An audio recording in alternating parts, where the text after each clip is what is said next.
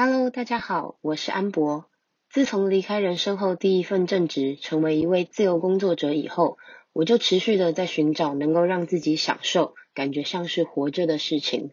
我开始偶尔煮饭，然后发现煮饭的人要的不过就只是饭被吃完。我买了两盆盆栽，想要让自己喜欢的环境更有生气。结果有一盆不知道为什么感觉已经要死不活。我看了一些诗集、一些散文，想着要写出些什么。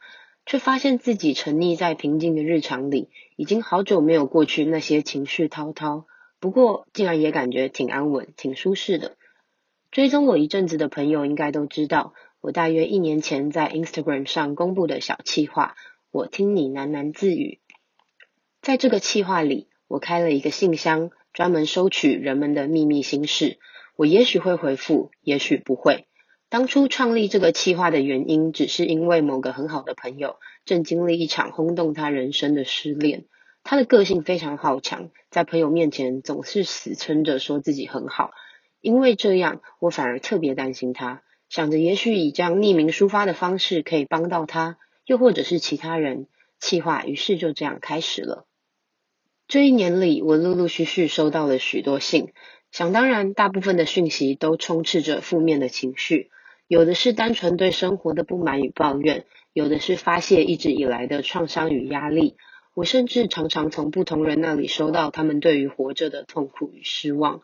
我努力想要回复全部的讯息，想要尽我所能尽量多安慰一两个受伤的心灵，然后才发现那些讯息并不是可以用“加油，你一定做得到”草草带过的。就像你在跟朋友传讯息时，如果你接下来要讲一长串的话，那你肯定会选择录音，不是一个字一个字慢慢敲打吧？至少我是，我实在是太懒了。于是我打开了 Podcast，想用比文字更加亲密的方式继续听你们说话，也对你们说话。所以我在这里邀请你，如果你有任何心事，任何不方便和他人诉说的困扰，欢迎你寄信到我听你喃喃自语。我会把信箱的连接放在简介，你可以把这里想象成一个最让你放松的空间，不管那是大海或是草原，这里只有我和你，我们不被打扰，不被干涉，可以尽情地分享故事，交换想法。今天的试播集，我想和大家聊聊这个信箱的灵魂人物之一，我们就叫她 W 吧。首先呢，W 是一个女孩子，我们在两年前的签书会见过一面。他从信箱创立初期就时不时给我来信，内容不只有心情抒发，更有些日常的流水账。甚至在我公布我结婚的消息那一天晚上，他也写了好长一封祝福信给我。现在回头想想，也许我们的关系和缘分在那些信件的来往之下，早就已经超乎一般的读者跟作者。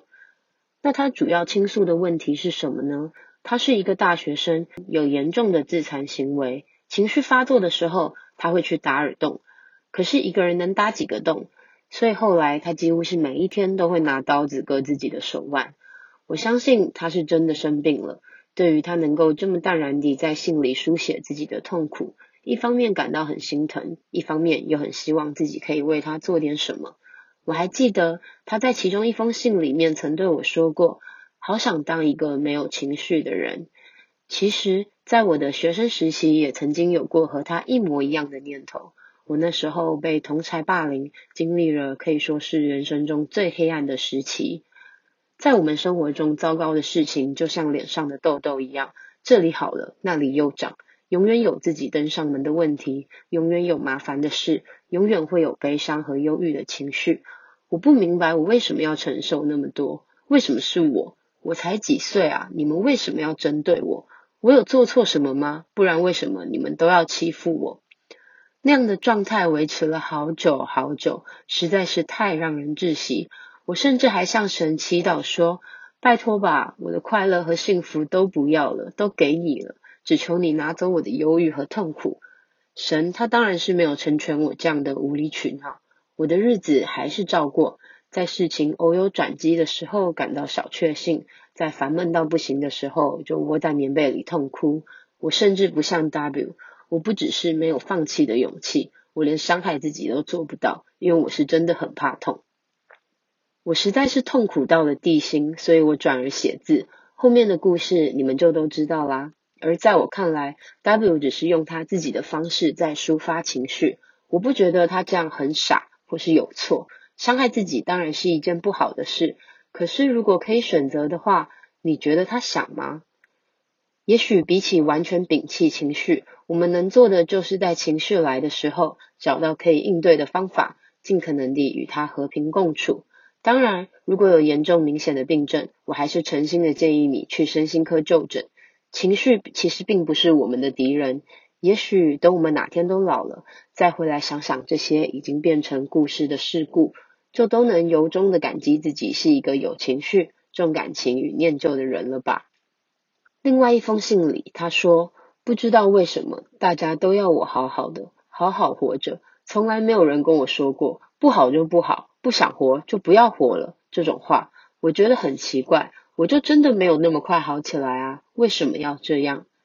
也许你身边也有亲人朋友，甚至是亲密的人正在饱受情绪折磨，终日痛苦忧郁，就和 W 一样。在这里，我想跟大家分享一个可能对他们有帮助的技巧，这也是我过去在生命线实习最常对个案们使用的处遇技巧，那就是同理心。同理心，顾名思义，就是穿上对方的鞋子，试着走对方走过的路。举个例子，你的朋友被解雇了，他非常心烦，已经把自己关在家里好多天了。今天打算关心他，你就传讯息跟他说：“哎，白痴哦，别闷了啦，出来喝酒，我请客。”另一个情况是你传讯息告诉他：“嘿，我知道你现在一定很委屈吧？你一直都这么勤奋认真。”老板却因为人事编列放弃你，唉，你如果想找人聊聊，别忘记我随时都在。当然，如果你的朋友是个生性乐天、心理素质强壮的人，前者的几杯酒肯定可以安慰他。不过，若是他原先就有情绪状况，容易陷入忧郁，甚至有其他我们都没有察觉的心理疾病因子，后者展现出来的真诚与同理心，就会是更适当的关心了。说到难以察觉，其实有许多患有重度忧郁症的人，单看外观与行为举止，是真的完完全全看不出来的。有钱的人会生病，有势的人会生病，明星会生病，网红也会生病。所有你以为拥有这世界上大部分资源，应当要过得幸福快乐的人，都很可能正在饱受忧郁症的折磨。有许多人的忧郁是从童年就开始的。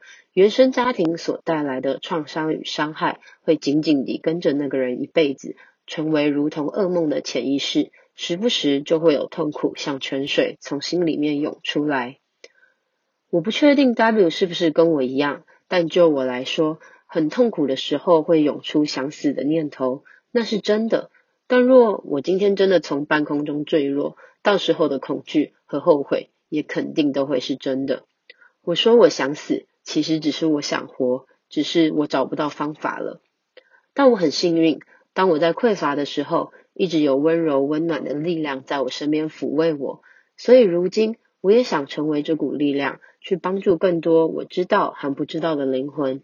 我也许没有那么大的能力，可以两手一抓把你带出忧郁的泥沼，但我可以和你一起坐在里面，告诉你：哎，我也时常来这个地方哦，这里又脏又暗。一个人的时候超可怕的，我就在这里陪你吧。今天的试播集就在这里结束了。